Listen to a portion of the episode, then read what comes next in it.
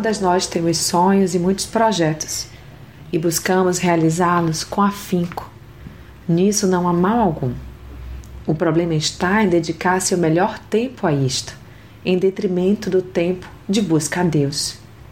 Por isso mesmo, ao conquistar algo com tanto esforço, a princípio uma enorme alegria pode transbordar em seu coração.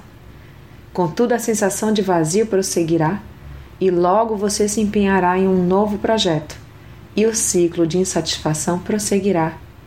E embora as conquistas cheguem, a sensação de perda estará sempre presente. Entretanto, quando buscamos primeiro o reino de Deus e a sua justiça, certamente as demais coisas nos serão acrescentadas. Leia Mateus 6:33.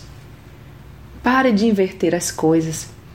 Não serão suas conquistas que trarão satisfação à sua alma, mas a satisfação plena de ter a certeza de que Deus te direciona em cada projeto sonhado e por Ele mesmo realizado, isso sim te traz satisfação total.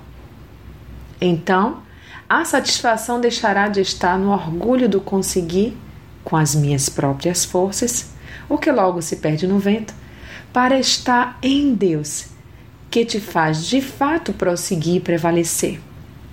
Sonhe, planeje, projete, mas lembre-se de que é Deus quem te conduzirá os passos. Leia Provérbios 16, 9. Se você for plena em Deus, certamente será em tudo bem-aventurada. Pense nisso.